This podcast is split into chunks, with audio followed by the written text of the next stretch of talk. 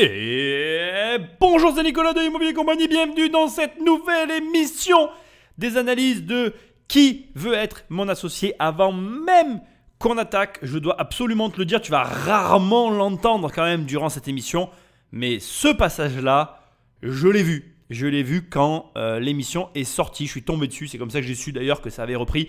Et c'était plus fort que moi. J'ai été obligé de regarder. Tu as le droit de m'en vouloir. Alors, du coup, je me rappelle quand même globalement de ce que j'ai vu, mais je vais le redécouvrir avec toi et je vais surtout l'analyser. Enfin, et je veux quand même te le rappeler, comme d'habitude, avant d'attaquer cette émission, là où tu écoutes ce podcast, laisse-moi des étoiles et un commentaire, surtout si tu es sur Spotify, parce qu'il paraît que maintenant il y a les étoiles et j'en ai besoin pour me référencer, pour euh, apparaître quand on tape immobilier. Bref, laisse-moi des étoiles et un commentaire, ça m'aide énormément. Ou sinon, tu prends le téléphone d'un ami et tu l'abonnes sauvagement à cette émission. Sinon, tu vas sur immobiliercompagnie.com dans l'onglet livres. Et là, il y a des livres, tu cliques, tu cliques et tu les reçois dans ta boîte aux lettres. Ou alors, tu peux télécharger les 100 premières pages de mon livre, Devenir riche sans argent. Sinon, tu peux aller sur toujoursimmobiliercompagnie.com dans l'onglet formation. Il y a une formation, tu cliques, tu cliques. Et je t'aide à obtenir 1 million d'euros de patrimoine immobilier. T'inquiète pas, ça peut paraître beaucoup, mais c'est facile. Bref, je te laisse aller sur le site rejoindre l'aventure. Sans plus de transition, nous allons donc attaquer avec ce coup-ci un pitch médical. Parce que oui, il y a du médical et oui, avant même que ça commence, tu sais que c'est intéressant et pourtant, tu vas voir que ça va pas se passer comme tu l'imagines et on va aboutir sur des conseils à mon humble avis plus qu'intéressants. Patrick Magneto. Oh, bah Dans là, ta passe. dans ta passe. Ça, ça me parle. Ah, le petit fauteuil, là, tout de suite, tu vas y être. Ah bah attends, alors là, je pense qu'on va tous écouter Anthony. Hein. Je pense que c'est tout indiqué. Tu connais, j'imagine? Alors non, je connais pas celui-là. En tout cas, lavez-vous les dents. Au moins 3-4 fois par jour, c'est important. 3 4 Moi, je fois le par fais jour. au moins 5 fois. Tu te laves les dents 5 fois par 5 jour fois minimum. Bah, ça se voit. Mais c'est vrai que ça se voit, oui. Toi, quand tu vas pisser la nuit, t'as pas besoin d'une torche. Il est auto-éclairé. Moi, je l'adore, Marc. Alors ici, juste pour t'expliquer, contextualiser, euh, et c'est vrai que je l'ai remarqué dans l'émission, c'est vrai que Anthony a des dents ultra bright. C'est d'un blanc, mais de ouf, quoi. Et Donc c'est vrai qu'il y a un peu de chambrage, puisque bien évidemment, tu l'as compris, on est sur une euh, société qui va proposer quelque chose en rapport avec les dents. Alors, euh, on ne sait pas quoi, on va le découvrir. Et c'est vrai qu'on a Anthony qui dit, ben moi je me lave déjà les dents plus de 5 fois par jour, ce qui est déjà énorme. Moi je me les lave 3 fois, parfois 4. Je me considère comme un peu un maniaco de ce truc-là. Là j'ai trouvé mon maître, Anthony, plus de 5 fois. Là j'ai vraiment rien à dire. Ça doit être avant et après les repas. Je vois pas trop comment. Je crois, et je peux le dire d'ailleurs, euh, comment dire, je peux dire une bêtise et tu me le feras savoir. Pour moi, j'ai une tendance à croire que quand on fait les choses de manière excessive, c'est mauvais. Mais, je vais quand même le dire aussi publiquement, je pense que quand tu es excessif, notamment dans le business, etc., c'est aussi plutôt positif. Donc c'est paradoxal, comme quoi tu vois, faut pas être positif sur certains éléments, mais tu peux l'être sur d'autres, parce que justement, ça va amener ben, forcément de bonnes choses en retour. Bref, on va voir maintenant de quoi il s'agit sans plus de transition. En fait, rentrer non pas l'accusé, mais l'ent- l'entrepreneur. Bien enchanté, je suis le docteur euh, Cyril Bérébi, chirurgien dentiste à Grenoble, en activité libérale depuis plus de 20 ans. Je suis venu ici bah, pour trouver un ou des partenaires afin d'obtenir 300 000 euros. Et euh, je propose 10% du chiffre d'affaires sur 10 ans ou 25% du capital. Profitez-en. C'est original. Ça commence fort. Le ton est plutôt monocorde, pourtant tout y est. Alors, c'est pas euh, jouissif d'écouter l'histoire. D'ailleurs, note qu'il y a 20 ans d'expérience en activité libérale pour ce chirurgien dentiste et il choisit de simplement le résumer en quelques mots, alors que c'est certain, il aurait des centaines, voire des milliers d'anecdotes à nous raconter. Deuxièmement, il y a ici une propo- proposition très originale qui est de dire 10% du CA sur 10 ans ou 25% du capital. Là, très clairement, c'est très malin ce qu'il vient de faire. Juste avec cette petite proposition qui est un choix, il indique subtilement qu'il y a un chiffre d'affaires derrière, que la société est réelle et qu'elle est là. Il n'y a pas besoin de creuser en fait. Je sais déjà que ce mec-là fait de l'argent. En proposant ça, il, ben voilà, il a rien à ajouter en fait. Tout est dit. C'est comme quand tu sais chanter, que tu arrives et que tu chantes pas, mais que tu vas passer tous les différents accords avec ta voix en montrant que tu es capable de chanter juste.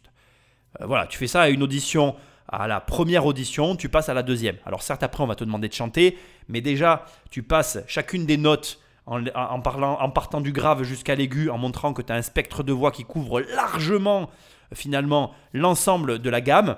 Ben, les, jurés vont te prendre euh, au, à la, premier, euh, au premier, comment dirais-je, à la première phase du concours. Pour passer à la deuxième phase, après, il faudra chanter.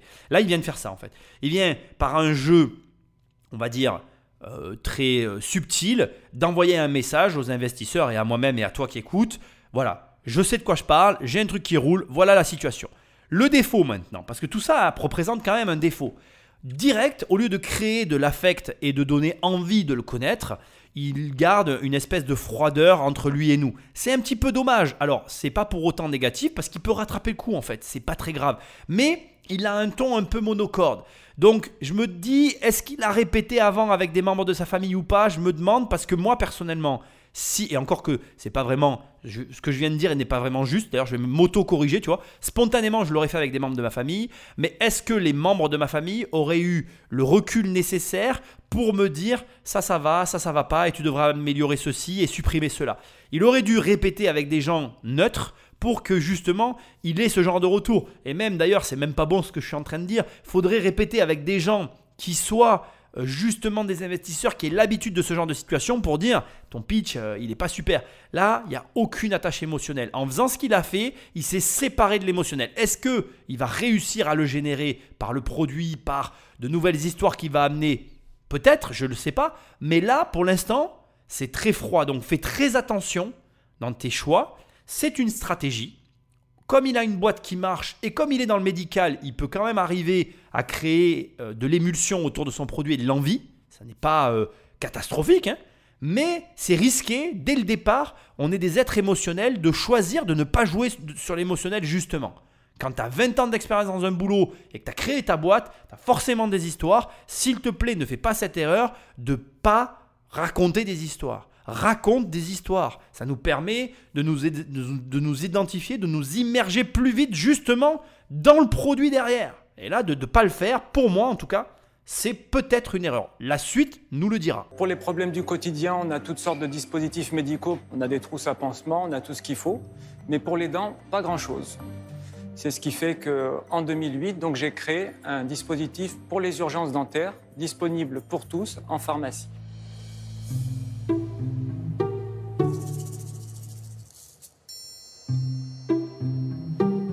Avez fini là Non, euh... non, attendez. Parce que nous, on, va se mettre tout de suite à réfléchir. D'accord. Bon, en tout cas, euh, je suis venu parler de problèmes dentaires. Ah oui. Voilà. Donc, euh, c'est vrai que ça arrive jamais au bon endroit ni au bon moment. Quand on est en vacances et qu'on a perdu sa couronne, on a perdu son bridge, on a une rage de dents ou pour tous ces petits bobos du quotidien.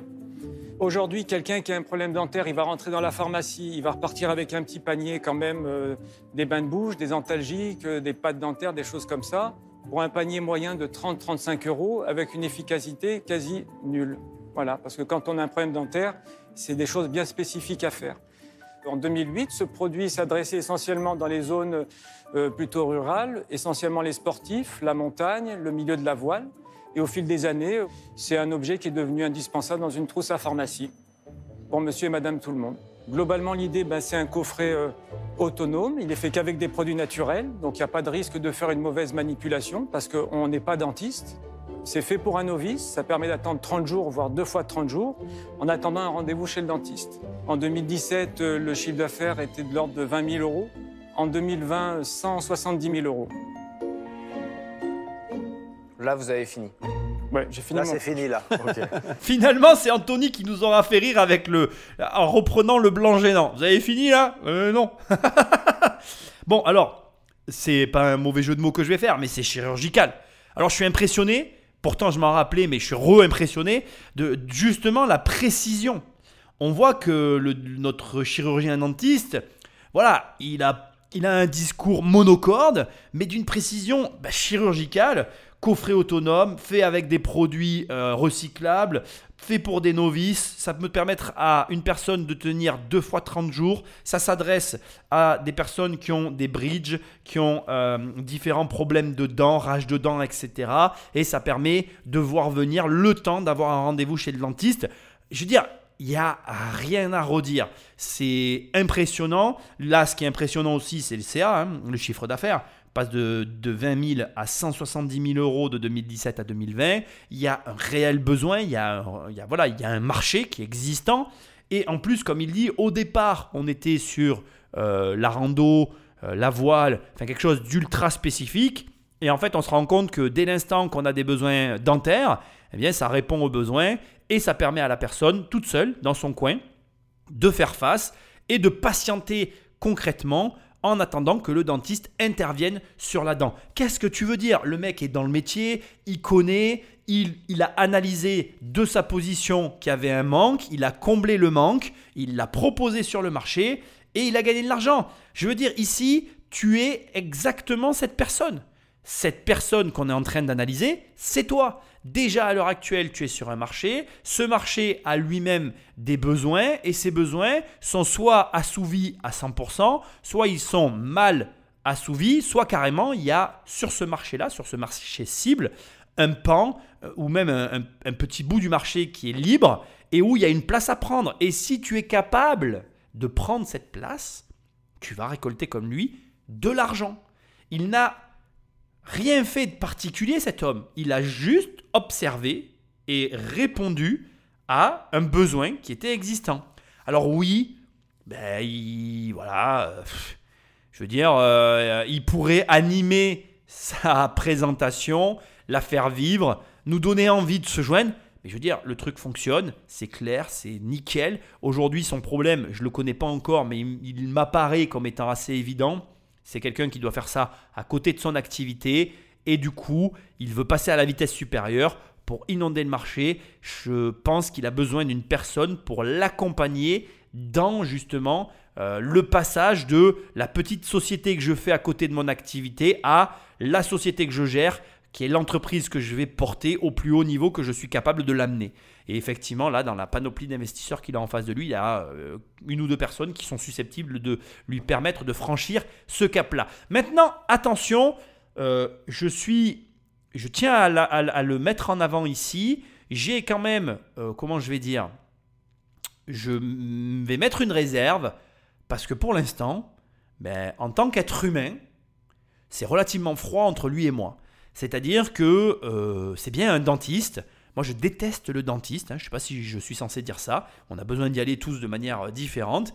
Mais là, pour le coup, il ne me donne pas plus d'aller chez le dentiste. Maintenant, si j'ai une rage de dents, je suis capable de prendre son produit. Je veux dire, c'est intéressant d'ailleurs de- de voir ce dont on est en train de parler là. Quand tu as vraiment un besoin, peu importe qui te le vend finalement, surtout quand il s'agit de la santé, tu vas prendre ce qui répond à ton besoin. Et là, on est dans la réalité, c'est-à-dire que le, mec propose un- une réponse à une douleur. Si tu as mal, je peux t'assurer que sa boîte, que tu apprécies ou pas la personne qui te le vend, tu la prendras à la boîte. Donc j'ai envie de te dire finalement, mon ressenti vis-à-vis de lui, on en a- on s'en fout complet. Parce que au bout du compte, euh, que je l'aime ou que je l'aime pas, si j'ai mal aux dents, j'achèterai sa boîte. Et du coup, là, au- à proprement parler, à moins qu'il continue d'être aussi froid, euh, je vois pas comment il n'aurait pas un investisseur qui, va lever le portefeuille. Enfin, pour moi, il y en a un qui va investir obligatoirement tant euh, ben, la, la- comment dire, la box qu'il propose répond à un besoin réel. Maintenant, Maintenant, je te le dis, et là, ça te montre que quand même, d'être. Tu vois, remarque, ça va nous permettre aussi peut-être d'aborder un sujet qu'on a rarement l'occasion d'aborder. C'est pas parce que tu as tout ce qu'il faut pour réussir que tu vas réussir. Tu comprends? Là, regarde, il a tout pour réussir, mais il est tellement comme une porte de prison. Que, il est tellement froid comme une porte de prison qu'il y, a un re- il y, a quelque chose qui, qui te retient que tu n'expliques presque pas. Ça montre que la réussite ne dépend pas que de la qualité du projet. On continue. Et alors, on sait toujours pas ce qu'il y a dans le kit. Dans la boîte. Qu'est-ce qu'il y a On veut le voir. J'ai même préparé Ah, très bien. un petit coffret pour chacun. Parce que moi, je veux bien, mais ça répare quoi Ben justement, quand on, quand on est en montagne, quand on est en Voilà, en bateau. montagne, par exemple. Si je perds une dent en montagne, qu'est-ce qui se passe, quoi Qu'est-ce que vous allez faire. Et il y a vraiment des outils euh, de dentiste, quoi. Effectivement.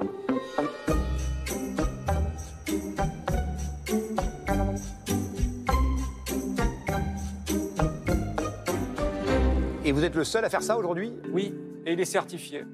Elles sont où les dents, les fausses dents? Alors attention, c'est pas fait pour remplacer une dent. Non mais là vous dites, on, on a l'air- on a l'impression qu'on remet une dent en Eh plastique. bien, c'est quand vous avez perdu votre couronne, vous l'avez dans la main, votre dent. Ah, il n'y a pas une dent toute prête qu'on peut Ah mettre non, au cas où. toute prête, ça n'existe pas. Il faut aller chez le dentiste, c'est un vrai métier. Et puis c'est. Vous pouvez nous faire une petite temps. démo là? Bien sûr. Moi, Qui veut venir voir. Allez, venez. Anthony, va voir, va voir sur place. Alors admettons, je perds la dent qui est devant. Voilà, Ouais, c'est on pas perd joli, la dent hein. qui est devant. Donc j'ai perdu ma couronne. Donc on va au petit 1. Petit on est un. d'accord Et on a toute une sorte de choses à sortir. Alors une spatule J, C'est parti. une cuillère doseuse I, une poudre A, un liquide B, des gandés, une sonde K. Allez. tout Alors simplement. essayez de vider la partie intérieure de la couronne. Donc Voilà. ça, c'est si elle est Donc, pleine, on la vide. On a un petit objet. Hop, on Ok. gratter comme ça. On gratte. On gratte. Ok, on Et c'est gratte, assez on simple. rince, ça, ça si va. on peut ou pas. Donc c'est tout simple. Il y a marqué pour une couronne, deux cuillères de poudre et quatre gouttes. Donc on fait une petite poudre, Tout à on fait. mélange de l'eau et on colle. Allez, on le fait. Ok. On prend un petit peu de poudre. hop, Ok, on fait un petit ciment, comme le dentiste en fait. Comme le dentiste. Le dentiste, c'est En fait, c'est c'est vous. c'est comme un macomoulage, mais pour les dents, quoi. Exactement. La Numéro moyenne deux. d'âge des clients, vous l'avez Vous avez une idée? Tous ceux qui ont des dents de 25 à. Tous ceux qui ont des, Tous ceux qui ont des dents. Sans gros marché, hein. Voilà, donc on a fait une petite pâte. Donc on a une- Ensuite, on repositionne. On met tout simplement de la pâte dedans. Et on Il colle. ne faut pas se presser, c'est même pas la peine. presser. C'est fait pour monsieur, madame, tout le monde. On attend, hop, Ah ouais, c'est dingue. on serre les dents et c'est fini. Ouais. Voilà. Et c'est facilement réversible pour le Ah dentiste. oui. Voilà, donc pour le cas du recollage de la couronne. Merci beaucoup. Eh ben c'est froid, hein Le seul moment où tout le monde s'est mis à rire, moi y compris, c'est quand il a dit que, le plus, que ça concernait tous ceux qui avaient des dents. Merci C'est- dommage. Tu te rends vraiment compte là à quel point on a besoin d'avoir des émotions en tant qu'individu. Euh, c'est presque dommage parce que tout est réuni. Regarde comment ça se passe. Donc il y a des outils de dentiste. Euh, se lèvent, ils vont voir les outils. Il arrive à leur montrer comment ça se passe. Il leur dit que c'est certifié, que tous les novices sont capables de le faire, que euh, ils font donc la démo en live. Et à ce moment-là, tu te rends compte que c'est simple et efficace et que finalement euh, le dentiste, enfin ça a même été pensé pour que le dentiste puisse récupérer le patient une fois qu'il a fait lui-même ses propres soins et qu'il puisse donc facilement retirer tout ce qui a été fait et faire euh, ben, ce qu'il y a à faire, c'est-à-dire euh, le traitement euh, qui doit être fait des mains d'un professionnel. Donc si tu veux, ce qui en fait on n'en attendait pas moins, le mec est un professionnel qui a 20 ans d'expérience, il a créé ça parce qu'il a remarqué qu'il y avait donc ce fameux manque sur ce marché-là. Ça ne pouvait être autrement que comme c'est présenté ici, mais en fait c'est fluide, ça glisse, sauf que ce qui me gêne au bout du compte, c'est plus lui, la personne, que euh, tout ce qu'il peut y avoir autour. Alors tu vas me dire, Nicolas, mais on investit sur un produit, on n'investit pas sur une personne. Eh bien non. Et ne fais pas cette erreur grossière. Et d'ailleurs, je vais te donner là maintenant tout de suite un avis qui m'est en train de me sauter aux yeux, mais si tu sais que tu es comme ça, parce que tu as le droit, tu as le droit d'être une personnalité plutôt renfermée, qui va pas être à l'aise en public, enfin bref, peu importe, je ne cherche pas à dire qu'il est comme ça, je cherche à dire qu'on a tous nos, inconvénients et nos qualités, et que peut-être que justement faire un pitch, parler de ton produit, c'est pas ton truc. Mais prends-toi un associé qui va le faire à ta place, prends-toi un salarié qui va le faire à ta place, ou j'en sais rien, mais ne le fais pas. Ne prends surtout pas des cours pour essayer d'améliorer un de tes défauts. Ça servirait à rien. Si tu n'es pas bon à quelque chose, ne cherche surtout pas à le faire. Ne cherche pas à faire quelque chose dans lequel tu n'es pas bon ou pour lequel tu n'es pas fait. Fais quelque chose que tu aimes faire ou que tu es capable de faire. Parce que la vérité, c'est que tu ne seras jamais bon en fait. Tu vas juste arriver à gommer quelques-uns des défauts que tu vas avoir. Tu vas euh, rendre plus digeste quelque chose qui est indigeste, mais qui sera quand même indigeste à l'arrivée. Donc là, pour moi hein, en tout cas, hein, l'erreur que je vois finalement, c'est que même ce moment-là où on a les mains dans le cambouis, enfin les mains dans les dents, mais tu m'as compris, et où on devrait passer un bon moment, un bon moment et rigoler, ben finalement, euh, bon ben voilà, ça s'est fait en quelques secondes. Bon, ok, ça marche, c'est ok, mais tu ressors de là, tu te dis oui, j'ai envie d'investir, mais je sais pas si tu le ressens, mais moi je le ressens, il manque un truc quoi. Il manque ben, l'envie d'investir. Et pour avoir envie, il faut donner envie. Et là, pour l'instant, euh, il, rentre avec l'intention, mais malheureusement, il n'a pas ce truc, il n'a pas, il a pas cette, euh, ce, comment je dirais, ce comportement qui nous donne envie d'a- d'a- d'aller vers lui en fait. C'est euh, le technicien, euh, euh, le savant fou qui fait les choses au fond de sa cave et à qui il manque malheureusement, c'est mon opinion, mais il manque ce petit truc qui lui permettrait de justement, ben voilà, nous, nous mettre du peps et nous attacher à lui directement. Bon, encore une fois, ça peut arriver, ça peut arriver. Moi, ce que j'essaye de te dire, en tout cas, ce que tu dois retenir à ce stade, c'est que on a tous des qualités, on a tous des défauts. Il faut arrêter, il faut arrêter de croire que tu vas pouvoir transformer un défaut en qualité. Ça arrive, je ne vais pas dire que ça n'arrive pas, c'est possible, je ne vais pas dire que c'est impossible, mais globalement, il vaut mieux appuyer sur ses forces et déléguer ses défauts que vouloir faire de ses défauts une qualité. Et là, clairement, il y aurait eu une deuxième personne à côté de lui qui aurait été là et qui aurait peut-être, tu vois, son fils, au lieu de le mettre dans une dent, parce que oui, je t'ai effacé le passage au départ, mais il a caché son fils dans une dent pour un peu faire de l'animation, il aurait peut-être mieux fait d'amener son fils avec lui et d'interagir avec son fils pour créer justement, eh bien, j'en sais rien, mais un côté un peu fun à cette présentation, parce que là, pour l'instant, pour moi, il manque quelque chose. Et Alors, ça, est-ce que ça donne envie? Bah, franchement, quand, quand tu perds ta dent, c'est qu'on t'es content de la recoller, quoi. Oui, oui. Il n'y a pas beaucoup d'alternatives, de toute manière. Par exemple, quand on a un trou dans une dent, voilà, on prend le deuxième cas, le cas de l'arrache de dent. Donc, on a un trou dans la dent. Il faut d'abord, pour résoudre le problème urgent, la douleur, il faut boucher ce trou. Faut boucher avec la douleur à l'intérieur. Donc, c'est le numéro 2 de mon petit lexique. On a comme une petite pâte à modeler. On va venir boucher son trou. Et là, votre doliprane ou votre antalgique une heure après, bah, il sera efficace. Mais sans avoir bouché, vous pouvez prendre un antalgique toutes les heures, ça ne s'arrêtera pas. Faudrait avoir ça dans sa pharmacie tout le temps, quoi. Voilà. Je découpe en deux le passage parce qu'ici, il y a deux choses qui me m'attirent tout particulièrement. La première, c'est la remarque de Marc Simoncini qui dit naturellement, euh, on devrait tout le temps avoir ça dans sa pharmacie. Cette réaction, elle montre que le produit amène un réel besoin. Maintenant, il y a un deuxième point qui, à force de l'écouter, parce que j'ai repassé plusieurs fois ce passage, me fait réfléchir, c'est le petit livret qui est à l'intérieur. Donc en fait, tu as une petite boîte, un petit livret, avec dans le petit livre, en fait, finalement, toutes les démarches que tu dois faire avec les produits. Ici, regarde bien ce que je vais te dire, parce que ça va peut-être te surprendre, mais dans sa société, dans la société de ce chirurgien dentiste, dans la société qu'il est en train de nous proposer, ce qui a le plus de valeur à mes yeux, c'est ce petit livre.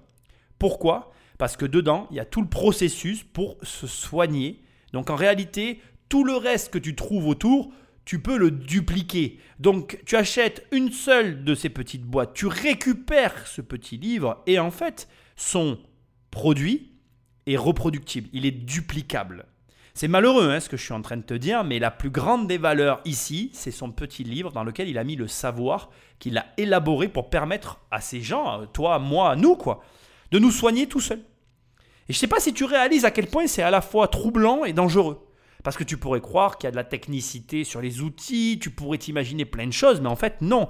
Ça te montre déjà, un, que le savoir, c'est réellement euh, une arme puissante quand tu sais t'en servir. Et deux, ça te montre que le danger dans une entreprise ne se situe pas toujours aux endroits où tu crois. Pourquoi? Parce que le danger là, c'est que quelqu'un prend son bouquin, reproduit le process en modifiant simplement les outils, les machins, mais en gardant les gestes qui aujourd'hui fonctionnent, et il est mal le mec. Il est plutôt mal. Alors, j'ai pas de mauvaise intention, je t'incite pas à faire ça, mais je suis juste en train je suis juste en train de te montrer que finalement, il dit que c'est certifié, à mon avis, il a fait tout ce qu'il fallait, c'est sûr, mais on n'est jamais à l'abri de rien et que ton travail en tant qu'entrepreneur, c'est d'avoir cette capacité à jauger de où se trouve la valeur. Et pour moi, la valeur, bien, elle est dans ce petit bouquin. Et cette boîte magique, donc elle est à quel prix? Autour de 35 euros, on va dire, en pharmacie. D'accord, donc ça correspond au panier moyen évoqué tout à l'heure. Ah oui, 35 euros. Donc pour faire euh, 170 000 euros de chiffre d'affaires, vous en avez vendu beaucoup quand même. J'ai vendu jusqu'à aujourd'hui à peu près 40 000 coffrets. En tout cumulé. Oui, Et ils sont fabriqués où Comment? En Chine. En Chine? Oui, Ça, ça vous coûte combien le kit à, à- à livrer Paris? 8 euros à peu 8 près. euros et vous le vendez une trentaine d'euros. 30-35. Alors, je le vends j'ai plusieurs canaux de distribution. Oui. Pour la pharmacie, je le vends à 11,50. 11,50 Ah oui. Ah, pas très cher. Donc votre marge, vous la faites sur Internet Euh, sur le volume quand même, parce que je fais quand même de la marge sur chaque lot. En tout cas, on perd plus d'argent depuis 2017. Et on est sur une courbe qui est Et, constamment et- et croissante. online, vous en vendez combien online par rapport aux pharmacies alors Euh, c'est négligeable par rapport aux pharmacies. Mais en fait, euh, ce que là, la marge est ridicule. Si, si ça vous coûte 8 et vous le vendez 11,50, Oui. même avec les frais de vente, les machins, etc. enfin, Ouais, c'est- à la fin, il reste euh, 2 euros. Oui, mais ouais. quand on commence un projet, je, bien sûr, c'est ce que j'ai voulu, le vendre à 17. Mais au début, quand vous lancez quelque chose, le vendre à 17, on m'a dit, monsieur, au revoir. Donc il faut commencer par un prix bas, et puis pouvoir monter petit à petit faire ses preuves, etc. Puis quand c'est demandé, bah là, on peut se permettre de, parler prix et de, et de rediscuter prix. Revirement de situation Depuis tout à l'heure, j'étais euh, perplexe par rapport à la personne qui... Bon voilà, comme je te dis, euh, un paradoxe. C'est-à-dire que d'un côté, tu as un produit dans lequel tu ne peux pas nier l'utilité. Tu te dis, bon, euh, voilà, je vais quand même investir, euh, c'est bon, euh, que manger, si le mec, je peux pas le blairer. Non, mais je dis ça en rigolant, hein, c'est pour faire de l'humour. Je peux le blairer, il est très, il est très sympathique, mais voilà, pas te le redire, il est un peu froid. Tu te dis, bon, il est un peu froid, mais c'est comme ça, mais ça marche ton truc. Mais de l'autre, là maintenant, du coup, là, j'ai plus du tout envie d'investir, quoi. Parce qu'il travaille pour 3 euros, quoi. Il travaille pour 3 euros. Moi, je suis un homme de marge, je travaille pas pour 3 euros, c'est pas possible. Et là, là, on arrive à un point, mais alors, je- je- j'en ai rêvé, il l'a fait. On est vraiment dans les croyances. Parce que tu l'as entendu, il a donné un raisonnement. Et je vais l'analyser. Je veux qu'on en parle. Parce que son raisonnement, c'est ton raisonnement. C'est le raisonnement de tout le monde. On l'a tous eu à un moment donné dans notre vie. Et si là, aujourd'hui, avec le travail que je fais, je peux éradiquer ce raisonnement de merde, mais je vais le faire avec un grand plaisir. Mais on va commencer par le début. Donc, on commence par le début. Punaise de punaise, 40 000 coffrets vendus. faut quand même que tu réalises que s'il avait vendu ces coffrets en direct, il aurait généré 1,4 million d'euros de chiffre d'affaires. Sa vie aurait été complètement différente. Bon, il a choisi de les faire en Chine. Ça fait un peu tâche avec l'actualité que nous avons eue. Euh, je pense qu'il a eu des petits problèmes de livraison. Mais tu m'as compris. Ça, c'est ses choix. Il a optimisé ses coûts. C'est comme ça. 8 euros livrés dans Paris. Quand tu vends à 35 euros, là, tu peux te frotter les mains. En temps normal, un bon entrepreneur se dit Waouh, tout BZF. Là, sur un produit comme ça, il aurait dû se faire son million d'euros de CA. Quoi. C'était, on en était là. On est à 1 80 000 euros marge brute avant impôt pour 1 million de chiffre d'affaires. Ça, c'est la réalité qu'il aurait dû vivre. Or, il a cru dans ses machins, on va en parler tout à l'heure, et il se retrouve avec un petit chiffre d'affaires à 140 000 euros. C'est pas exactement ça, il a donné ses chiffres tout à l'heure, mais avec ses 3,50 euros de marge, n'est-ce pas? On se retrouve avec 140 000 euros sur 40 000 coffrets vendus. Bref, on est à côté de nos pompes. hein. Et là, on sort nos rames et on galère. Bref, bref, bref, bref, bref.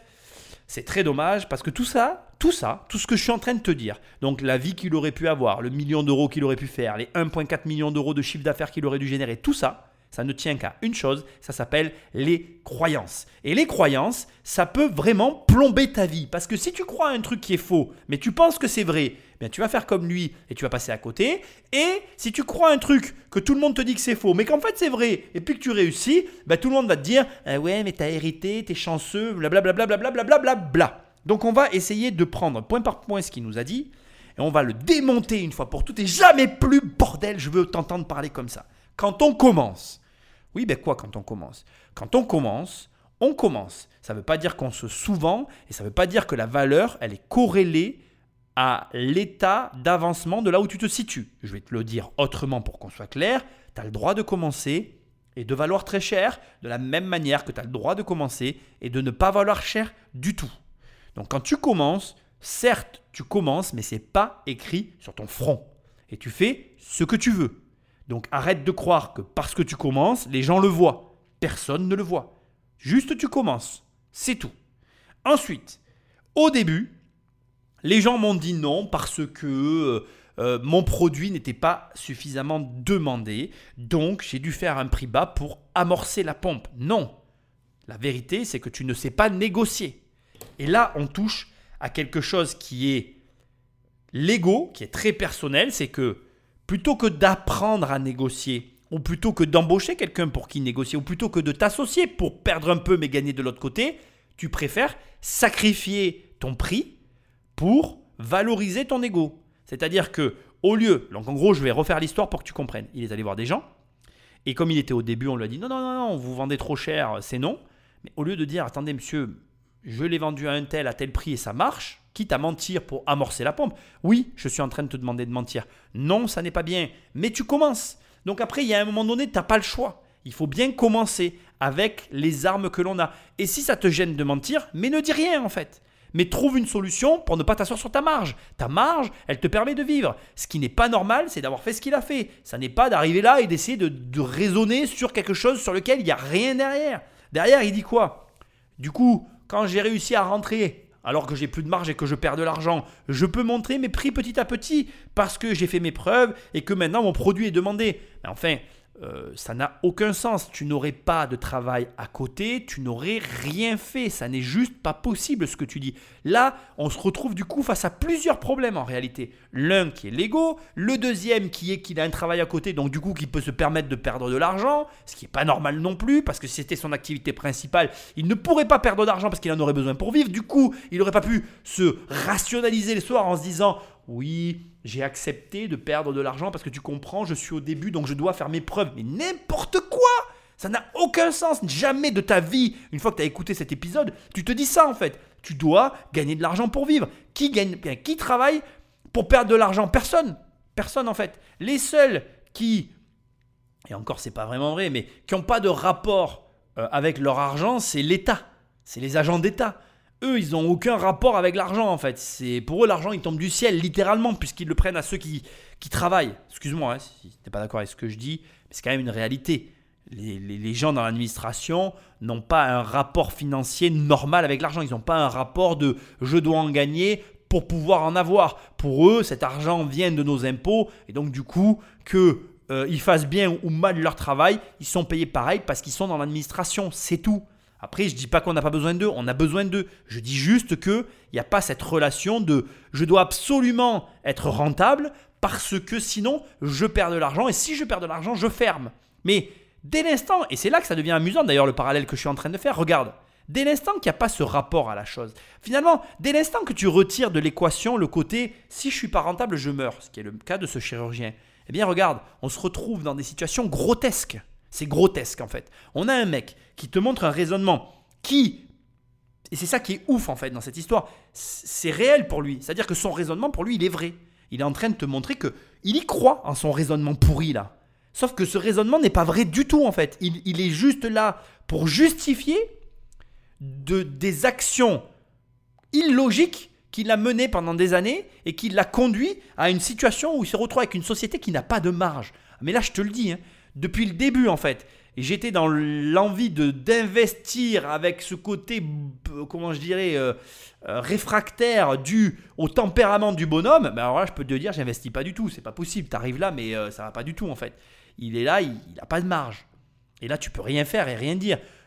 En fait, ta société se construit de la manière dont tu l'établis au départ. Donc si tu commences avec une entreprise qui n'a pas de marge, c'est ok, hein, c'est possible hein, de, choisir cette stratégie-là. Sauf que tu vas devoir construire une entreprise là-dessus. Et là, en fait, il faut énormément de capitaux, c'est dur à construire des entreprises avec une petite marge. Bref, c'est pas mon, mon, mon, dada à moi, mais ce que je veux, en tout cas pour toi, et c'est ce qui est important ici à mes yeux, c'est que tu repartes en te disant, il n'y a jamais aucun raisonnement qui se tient et qui vaille la peine d'être tenu dès l'instant que tu ne gagnes pas d'argent. Tu vas me faire plaisir une bonne fois pour toutes, c'est que si tu gagnes pas d'argent, soit tu arrêtes et tu passes à autre chose, soit tu règles ton problème, mais tu le règles dans l'autre sens, tu te mets à en gagner beaucoup. Mais dans tous les cas, tu ne continues pas ce que tu fais si tu ne gagnes pas d'argent. Ça n'est pas normal et ça veut surtout dire que dans ton équation de vie, il y a quelque chose qui se trouve au milieu qui ne devrait pas y être.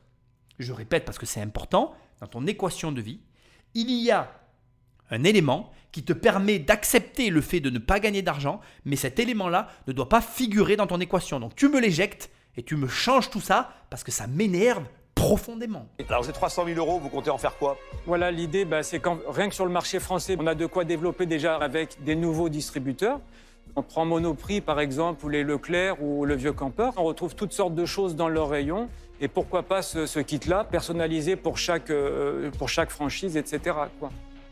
On est sûr du nom dont ta passe, tout ça, on est sûr. Hein ouais, pas terrible. Hein. On est, je suis ouvert à tout, on peut tout changer. Vous avez fait une recherche sur le nom un peu? Vous avez réfléchi au nom? Non.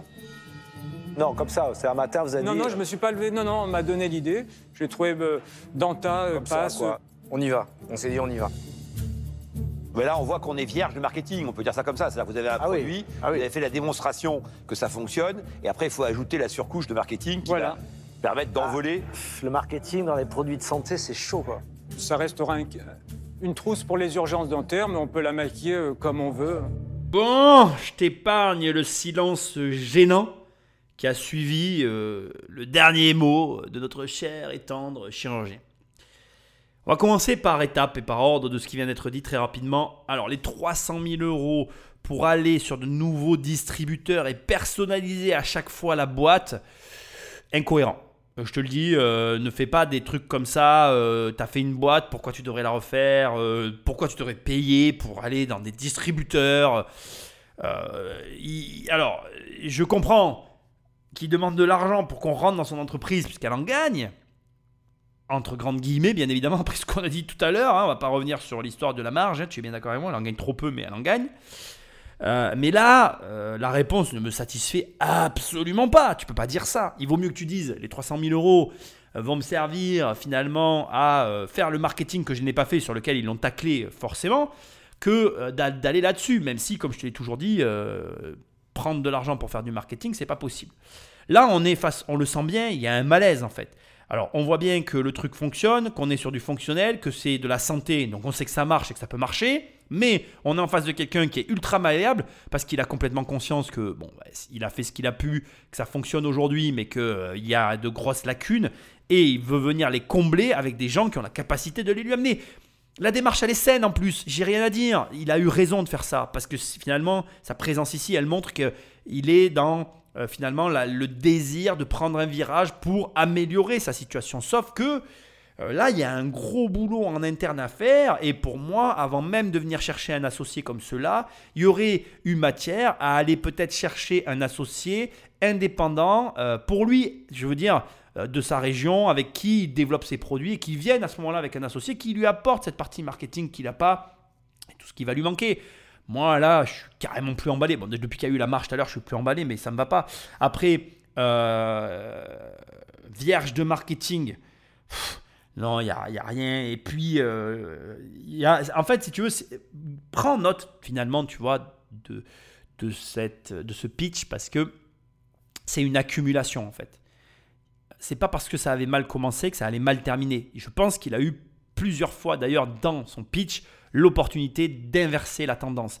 Mais en fait, c'est à lui qu'il manque ce truc et en même temps il l'a. C'est hyper paradoxal cette situation, j'arrive pas à mettre le doigt dessus, mais c'est-à-dire que d'un côté, il a le produit, il a la, connaissance technique, il a tout ce qu'il faut. D'un autre côté, il a cette espèce de froideur qui te, te rebute un petit peu, mais c'est pas méchant, faut pas qu'il le prenne mal s'il l'entende. Et en même temps, il a, euh, il a cette qualité d'entrepreneur de passer à l'action et d'avancer. Je suis embêté parce que le produit me plaît, etc. Mais je suis gêné aux encolures. J'ai hâte de voir ce qu'ils vont dire. Là, encore une fois, la réponse des 300 000 euros ne me satisfait pas du tout. La marge ne me satisfait pas. Le personnage me dérange. Pas méchamment, encore une fois, parce que c'est une personne que j'apprécie en tant qu'être humain. Mais je veux dire, cette, voilà, cette froideur qui dégage me gêne un peu. Donc finalement, ça fait beaucoup de gêne qui s'additionnent et qui m'amènent à ce ressenti de me dire, personnellement, je n'y vais pas. Donc euh, voilà, après tu vois les réactions des investisseurs qui eux aussi ressentent un petit peu. Je vais voir ce qu'ils vont dire. Je pense que malheureusement, je ne les vois pas y aller. Pas parce que je n'y vais pas, mais parce que je pense que comme moi, ils ont constaté. En tout cas, pour moi, la marge, ça a été rédhibitoire, ça a été terminé. Tu as vu, ça m'a excité. Et là, les 300 000 euros, ça me convient encore moins. Donc pour moi, je vois pas où le projet nous amène. Quoi. Je pense que ça va hum, être compliqué pour vous, euh, personnellement. C'est un milieu difficile, le milieu des affaires. Et euh, par expérience, c'est très difficile pour les avocats, les médecins qui ont lancé des projets entrepreneuriaux parce que vous avez une éducation très scolaire en tant que médecin, on vous a appris à rentrer dans les cases. Et là, vous allez arriver dans un monde de requins. Et tous les avocats qui ont essayé de lancer des business et qui n'ont pas arrêté leur profession d'avocat, ils n'ont pas réussi. Idem pour les médecins. Les marges me paraissent euh, extrêmement faibles. Je vois pas comment le, business peut tenir. Il n'y a aucun aspect marketing. Il n'y a pas de marque. Et c'est justement par la marque que vous pourriez leur, euh, leur proposer un produit un peu plus cher. Parce qu'il n'y aurait pas juste un produit, il y aurait une histoire derrière, il y aurait des réseaux sociaux, Et là, vous arrivez avec un produit qui est vraiment pas sexy. Vous le présentez d'une manière très médicale, très froide. Vous n'êtes pas très souriant. Ça fait très dentiste. Ça donne pas envie de rejoindre une aventure. Donc, euh, pour ces raisons, euh, je, je vais pas y aller. Il a été vache, il a été sec, il a été sévère, mais réaliste, mais réaliste, réaliste. J'aurais pas mieux dit. Euh, je ne savais pas ce que vient de dire Anthony. Je ne savais pas que les médecins, avocats ne réussissent pas. J'ai un bémol que je vais amener sur la partie requin. Je pense effectivement, je, partage avec lui exactement tout ce qu'il a dit. Juste quand il dit vous arrivez dans un milieu de requins, je dirais qu'il arrive dans, un, dans, un, dans une guerre anarchique. Alors tu vas me dire c'est pas une guerre Nicolas, mais en fait c'est une boucherie où l'anarchie et où la méritocratie ne fonctionne pas forcément et où c'est même pas forcément le plus fort qui gagne ou le plus riche etc. Mais où c'est une guerre avec une anarchie complète qui règne l'entrepreneuriat et où finalement c'est celui qui va avoir euh, à la fois la stratégie qui s'adapte le mieux à sa situation, à la fois tout un tas d'autres éléments qui vont se compléter, qui va, lui permettre de s'en sortir euh, haut la main. Il faut de la détermination, il faut tout un tas de trucs. Euh, J'aurais pas mieux dit que ce qu'a dit Anthony, euh, très sincèrement, c'est ce que je répète depuis tout à l'heure. Maintenant, voilà, de requins, non, parce que on se bouffe pas forcément les uns entre les autres. Maintenant, c'est certain que voilà, c'est sur les mots, mais bon, je suis globalement d'accord avec tout ce qu'il a dit. C'est vrai que c'est vrai que malheureusement, cette euh, précision sur laquelle on n'a rien à redire euh, et ce qui, fait que son produit, on peut que constater qu'on en a besoin, euh, elle, est, elle est complètement entachée par l'aspect de exactement ce qu'il a dit. Il n'y a pas d'histoire. Tu te dis, moi, je vais. Qu'est-ce que je vais faire là-dedans quoi? Et puis en même temps, tu te dis, je, dois, je vais devoir manœuvrer ce gars-là, je vais devoir rentrer avec ce mec-là, et je vais devoir lui expliquer que c'est ce qu'il faut faire, alors que lui va me dire, ben non, c'est un peu raide, quoi, tu vois. Et c'est ça aussi l'association, c'est de se dire, est-ce que je vais trouver ma place avec les personnes avec lesquelles je vais me mettre? Est-ce que je me sens, pendant un temps donné, d'être assis à côté de cette personne-là et d'échanger avec? Mais ce que je suis en train de te dire là, c'est à toi que je m'adresse. C'est valable pour toi. Parce que, ah, tu le sais, hein, je le répète depuis que je fais les qui veut être mon associé, bah, tu vas devoir t'associer. Donc, euh, tu vas devoir la vivre, l'aventure, et pas tout seul. Donc euh, là, tu vas devoir te mettre à côté de ce gars-là. Encore une fois, il est sûrement très gentil dans la vie et tout, etc. Mais, mais comme il l'a dit, il sort d'un cadre. Et enfin, il sort. Il est dans un cadre. Et, euh, et moi, j'ai pas envie qu'il me l'impose son cadre. Il est libre, Max. Il est libre, Max. Il y en a même qui l'ont vu voler.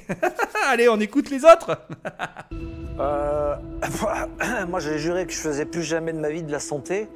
J'ai fait des lentilles, j'ai fait Oui. des centres d'ophtalmo. Oui. euh, euh, moi, la santé, les médecins, la sécu, euh, le- les, les- les- les marchés régulés, les autorisations de mise sur le marché, euh, c'est plus pour moi. Je suis, alors là, pour le coup, j'ai plus du tout l'énergie ni la force. Mais vous avez un marché, vous avez un super truc, vous l'avez fait, ça existe, vous en vendez pas mal.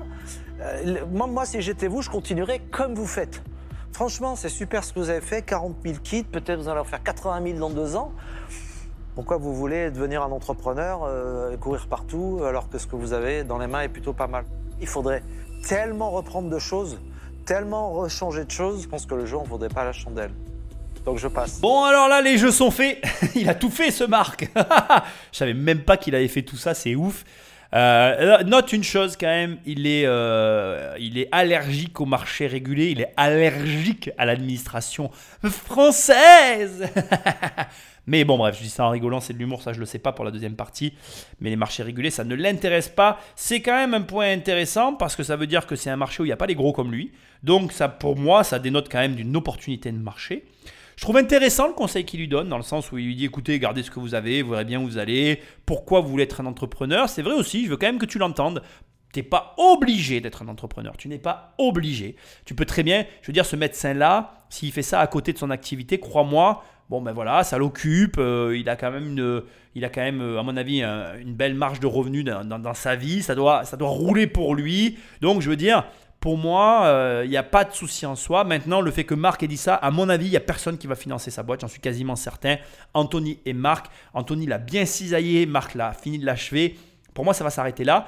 Mais, mais, je veux que tu notes qu'il y a une chose que tu dois bien comprendre, c'est que les opportunités sont parfois là où les gens ne veulent pas aller. Et le fait que des gros comme Marc, et ça ne doit pas être le seul, quand tu es gros comme Marc Simoncini, quand tu es gros comme euh, même ceux qui sont là, et que tu ne veux pas rentrer sur des marchés régulés parce que c'est compliqué, etc., etc., ça veut dire qu'il y en a beaucoup qui raisonnent comme lui. Ce qui veut dire qu'il y a une opportunité de marché qui existe encore plus, et que si tu veux vraiment faire du pognon, pour toi, ça peut être un boulevard. Et d'ailleurs, c'est une réalité, hein il faut de tout pour tout le monde et il y a des gens qui se débrouillent très bien avec, euh, comment je dirais, avec des autorités euh, régulées en face de d'eux, avec des personnes qui sont là pour, entre guillemets, euh, les contraindre à se plier à certaines règles, à certaines, certaines, un certain formalisme qui, qui correspondent d'ailleurs. La preuve, voilà, on a des docteurs, on a des médecins, il y a bien des gens qui sont faits pour ça. Donc, encore une fois, voilà, ne crois pas que parce que ici, on analyse et on se retrouve avec des, gros investisseurs qui disent non, j'y vais pas, c'est trop compliqué, que tu dois pas y aller. Bien au contraire. Bien au contraire. Think outside the box. Là, ça le montre. Moi, je veux dire, pour moi, il y a une opportunité de dingue. Maintenant, Marc l'a très justement dit. Et quand, euh, comme tous les hommes d'affaires, tu as déjà des choses sur le feu, tu vois une opportunité, mais tu te dis, tu vois exactement tout ce qu'il y a à faire pour arriver au niveau où tu veux arriver, bah, des fois tu te dis non, je ne peux pas gérer ça en plus d'autres choses. Et il faut, être, il faut être capable de se dire, il faut être capable de se dire, je ne peux pas endosser cette responsabilité en plus de celle que j'ai déjà. Je pense qu'il faut savoir se le dire et il faut savoir prendre les décisions qui en découlent. Et là, très clairement, Marc a suivi le conseil que je suis en train de te donner. Moi, je crois que dans la vie, on peut tout faire. Et je pense qu'on peut être dentiste ou avocat et devenir entrepreneur, puisque moi j'étais avocate et, et puis j'ai repris l'entreprise de mon père à son décès. Donc je pense que tout est possible. Après, il faut vraiment que ça soit euh, quelque chose qui soit ancré euh, au fond de vous, parce que pour être entrepreneur, il faut être passionné. Et quand je vous écoute, vous êtes passionné de votre métier, mais je ne suis pas sûre que ce soit vraiment l'entrepreneuriat qui soit ancré en vous, puisque votre, votre entreprise, vous l'avez faite parce que vous êtes parti du constat que vos patients souffraient. Et je pense que votre, votre ADN, ce qui vous fait et ce qui vous fait vibrer, c'est plus de soigner les gens que. Puis sincèrement, c'est plus noble hein, que de faire des additions et compter les boîtes que vous vendez. Et c'est pour ça que je pense sincèrement que vous ne devriez pas, mais ça c'est mon conseil et je peux me tromper, hein, vous ne devriez pas troquer votre métier qui visiblement vous fait vibrer, vous aimez. Vous avez inventé ça, c'est super, essayez de trouver quelqu'un qui vous le commercialise bien.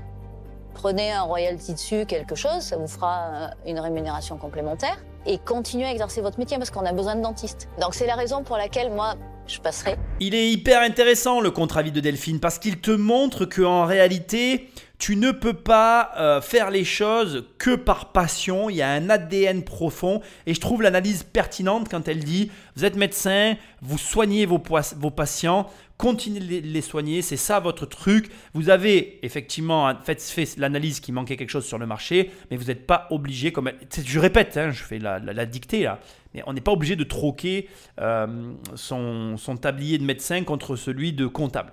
Après, attention, pour moi, l'entrepreneuriat, c'est pas de la comptabilité. Je pense qu'elle a très très bien euh, parlé en disant que euh, faut être amoureux de l'entrepreneuriat dans sa globalité être entrepreneur, ça n'est ni plus ni moins qu'être d'abord complètement libre de ses journées, mais aussi construire la vie que l'on souhaite.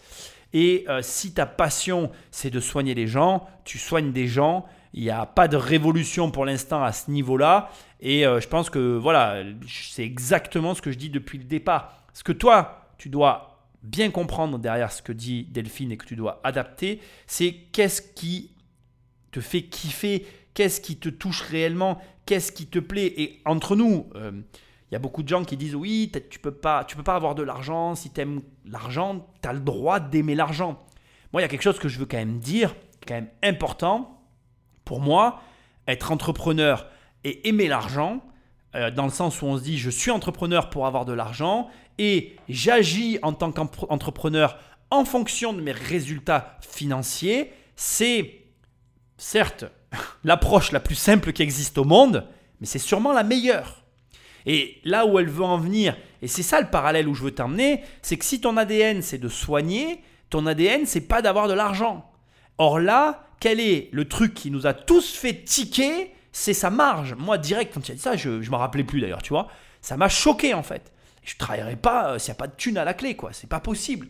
Et lui, il n'est pas sensible à ça. Lui, il veut régler le problème de douleur de ses patients. Il n'y a pas de notion financière derrière ce truc-là. Après, là où je peux avoir tort, c'est qu'il a le droit d'aimer l'argent et qu'il n'en a pas parlé et qu'il peut être timide et que blablabla, tu vois ce que je veux dire. Il y a peut-être des choses que je n'ai pas perçues, j'ai pas la science infuse. Il y a plein d'éléments qu'on ne voit pas dans ces émissions et comme je te dis, à mon avis, les pitchs sont même coupés, donc il y a des choses que je ne maîtrise pas. Mais, au demeurant, ce que dit Delphine est quand même un point important, c'est qu'on a tous un ADN profond. Et moi, j'ajouterais que si tu veux être entrepreneur, crois-moi que la question financière, elle est au cœur de l'entrepreneuriat. Et que les entrepreneurs les plus heureux, en tout cas c'est ce que moi je crois, et je peux me tromper, mais c'est ce que je crois, mais je pense que les entrepreneurs les plus heureux, ils ont comme euh, euh, boussole dans leur fort intérieur ou dans leur cœur comme thermostat l'argent. Et euh, pour moi, c'est très simple en fait. Soit je gagne de l'argent et je continue, soit j'en gagne pas et je fais autre chose. C'est comme ça que je fonctionne. Et je trouve que c'est comme ça que tu devrais fonctionner parce que ça te permet de prendre les bonnes décisions. Si tu fais quelque chose et que ça gagne pas, eh ben t'arrêtes. Si tu fais quelque chose et que ça gagne beaucoup, ben, tu continues très fort. Point à la ligne. Je vais vous dire, euh, D'abord, en ce qui concerne effectivement donc votre volonté de devenir entrepreneur, moi je trouve ça euh, extrêmement respectable. Euh, vous sortez de, votre zone de confort, vous avez une idée, vous voulez aller au bout de l'idée, et 40 000 coffrets, c'est quand même un, succès qu'on peut euh, qu'on peut saluer. Ensuite, je pense que vous avez fait une erreur. Vous avez aujourd'hui en fait compensé un manque de marketing par une politique agressive de prix. Mais ça, c'est pas, pas tenable dans le temps. C'est-à-dire qu'en fait, vous avez fait le contraire de ce qu'il faut faire. En fait, ce qu'il faut, c'est créer effectivement donc euh, euh, du marketing qui valorise votre produit, qui permet d'avoir des bonnes marges, pour ensuite pouvoir continuer donc à investir. Avec le système que vous avez adopté, vous êtes quasi condamné d'avance. Et en plus, vous voulez beaucoup d'argent pour faire on ne sait pas quoi. Et c'est là qu'on voit votre limite. C'est-à-dire qu'en fait, vous êtes venu avec une conviction, une vision un intérêt personnel. Vous pensiez qu'on allait spontanément y adhérer, et en fait, ça n'a pas été le cas. Et derrière, vous n'aviez pas vraiment les armes, la stratégie, les éléments pour nous convaincre. Voilà, donc moi, je, ne pourrais pas investir, malheureusement, euh, avec vous. Eh, je l'aime bien, moi, Jean-Pierre. Là, il vient de te donner une leçon. Alors, on va résumer. Euh, d'abord, là, ce que j'ai pas dit tout à l'heure avec Delphine et que Jean-Pierre rappelle et qu'il a raison de rappeler, le paradoxe ici qui met mal à l'aise tout le monde, c'est que 40 000 coffrets, attends, c'est c'est pas rien, il y a une réussite quelque part. On ne peut pas nier la réussite de ce, garçon, elle est, elle est, certaine. Et je ne peux pas non plus passer toute une émission à dire il est froid, il est froid, il est froid, mais il est bon. Il est, il est précis, il est chirurgical dans tous les sens du terme. Il a les, qualités de ses défauts et les défauts de ses qualités. Maintenant, Jean-Pierre met le doigt, mais alors, je ne l'ai pas fait et je le salue de le faire à ma place. Il met le doigt sur un point pour lequel nous, les Francesco, les Français, on est très mauvais et pour lequel les Américains sont très bons et qui explique, mais alors, à 1000%, d'abord, tous les échecs de nombre d'entrepreneurs dans ce pays, mais aussi tous les problèmes de nombre de personnes avec l'argent. Bref, écoute bien, je vais t'expliquer, c'est très facile. En réalité, quand tu es entrepreneur, tu as effectivement plein de possibilités. Tu es libre, comme je disais tout à l'heure. Tu es libre de créer la boîte que tu veux, sur le système que tu veux, de la manière dont tu veux, enfin tout ce que tu veux. Mais il va se poser à un moment donné la question du prix. Et ce que les gens ne comprennent pas avec le prix, et l'erreur que font énormément d'entrepreneurs que je vois encore aujourd'hui qu'ils font avec les prix, c'est qu'ils vont rentrer dans des politiques de prix agressifs. C'est-à-dire qu'ils rentrent dans ce que moi j'appelle des guerres de prix. Mais quand tu rentres dans une guerre de prix, ça s'arrêtera jamais. C'est à celui qui va aller le plus bas et finalement c'est à celui qui est capable de perdre de l'argent au bout du compte. C'est une guerre que je ne te souhaite pas et que je ne souhaite à personne. Et c'est une guerre qui est lié 100% à une incompréhension de la plupart des personnes par rapport à tout ça. C'est justement que le marketing sert à ça. En France, le marketing, on a presque l'impression que c'est un gros mot. Mais s'il y a un bon marketing, comme vient de le dire Jean-Pierre, ça justifie d'un prix élevé qui permet d'avoir de la marge, qui permet d'aller chercher le développement de ton entreprise, qui permet de grossir, etc., etc., etc. Finalité, je veux pas que tu crois que je suis un donneur de leçons, mais je voudrais que tu comprennes une chose, c'est que personne ne nous apprend le marketing dans ce pays, personne ne nous apprend à vendre. Comment tu veux y arriver si tu ne prends pas le taureau par les cornes et si tu ne te formes pas à tout ça? Et quand je dis se former, je te dis pas de prendre une formation chez moi parce que je ne vends pas ce genre de formation. Je te dis pas de prendre une formation chez quelqu'un parce que je n'ai personne à te recommander. Non, non, je te dis simplement, lis des livres. Agis pour améliorer ton marketing pour ne serait-ce qu'en avoir un. Parce que si il doit y avoir une leçon que tu dois tirer de cette émission, il n'y en a qu'une seule. C'est celle-là. C'est-à-dire qu'on a ici un chirurgien qui a tout pour réussir, mais qui n'a pas de marketing. Et il a tellement pas de marketing qu'il s'est auto-sabordé et qui s'est foiré tout seul. C'est quand même hyper dommage d'avoir tout réussi, y compris de vendre et d'avoir un produit qui marche, etc. Le truc le plus dur à faire, et de te viander sur un machin où tu aurais lu 7, 7, 8 bouquins, allez, 10 bouquins, tu aurais travaillé le sujet, et il en est capable en plus. Et l'histoire, elle se passait différemment. Ça ne tient à rien d'autre. Donc s'il te plaît, s'il te plaît, lis des fucking bouquins. S'il te plaît. Parce que ça va me mettre en colère et que, c'est pas bon pour mon cœur. Bon, sur l'aspect entrepreneur, dentiste, euh, je pense qu'on peut pas mettre les gens dans des cases et a priori, euh, je vois pas pourquoi vous pourriez pas devenir entrepreneur. Il y, a, deux problèmes majeurs que je vois. Euh, le premier, c'est que, euh, sincèrement, dans ta passe, c'est un naufrage marketing. Faut, faut changer. Dans ta passe, ça fait pas du tout rêver. En plus, on comprend même pas. On se dit, c'est un abonnement pour quelque chose. Euh, à mon avis, il faut revoir complètement euh, le, le packaging, les couleurs. Il faut avoir sur des codes. Et surtout, la prochaine fois que vous faites ça, ne venez pas avec la dent gonflable. Pourquoi Bah, parce que là, on est sur le, le cro-magnon du marketing, quoi. Alors c'est sympa, hein. Bah oui, pour les fois. c'est votre fils, mais en marketing, là, vraiment, ça fait mal aux dents, quoi. Bon, mais j'entends en tout cas. Et le deuxième problème, c'est les marges. Ça, me paraît hallucinant que vous faites quelque chose qui vous coûte 8 euros et vous le vendez 11 euros. Et comment vous pouvez vous en sortir? Il faut absolument vendre ça en ligne. Oui, c'est l'intérêt. euh, Et on vend à 30 euros. Vous demandez 300 000 euros. Je comprends pas en fait la, la somme qui, qui me paraît beaucoup et qui du coup euh, rend complexe la décision d'investissement. Parce que là, c'est quand même un montant qui est important. On n'est pas très clair sur ce qu'on va pouvoir en faire. Donc la, proposition de valeur, elle est, elle est compliquée. Mais après, je pense que vous avez quand même réussi à créer un produit qui, a priori, euh, n'existait pas. Euh, et vous avez réussi à le commercialiser. Je vois pas pourquoi ça marcherait pas. Effectivement, on peut se dire, bah tiens, avoir un kit dentaire, pourquoi pas, l'acheter, etc. Et,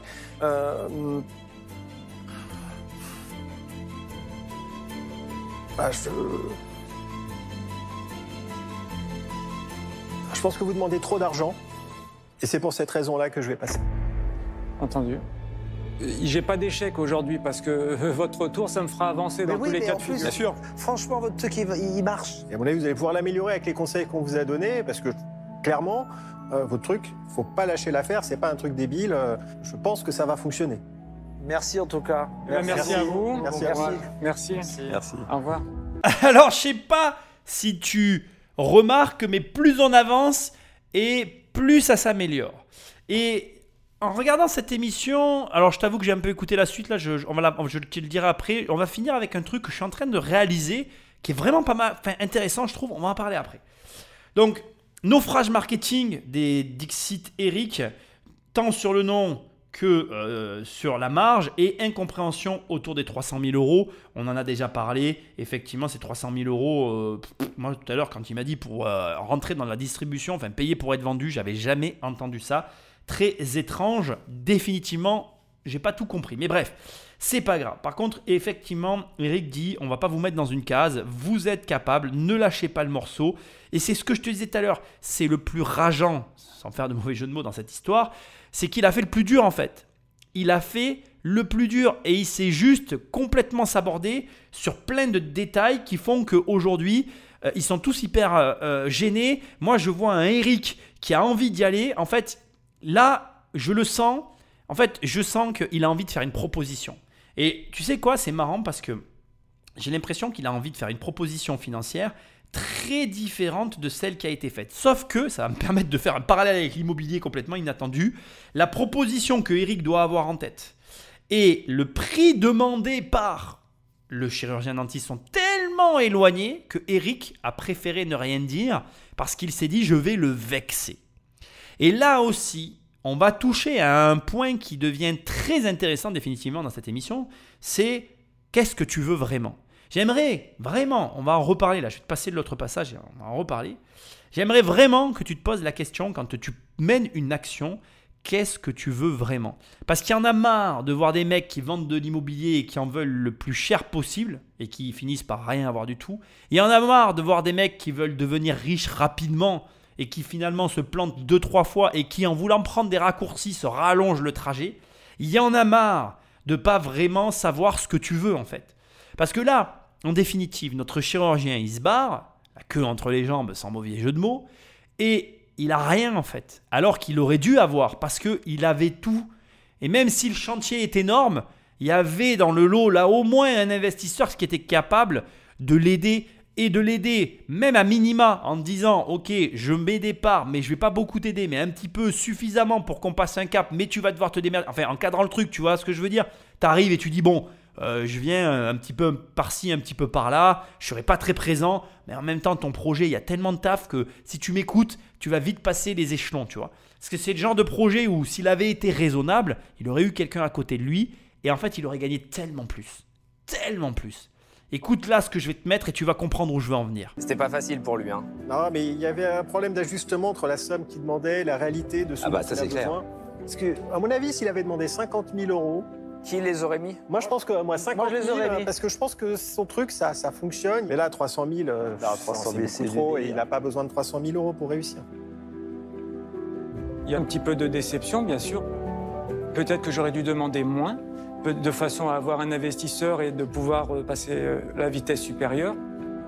C'est vrai que mon côté scientifique a pris peut-être trop le dessus sur l'aspect financier, mais euh, voilà, je le prends pas mal du tout. Euh, J'ai bien pris note euh, de leurs remarques. C'est toujours intéressant pour moi d'avoir un feedback de tout ça.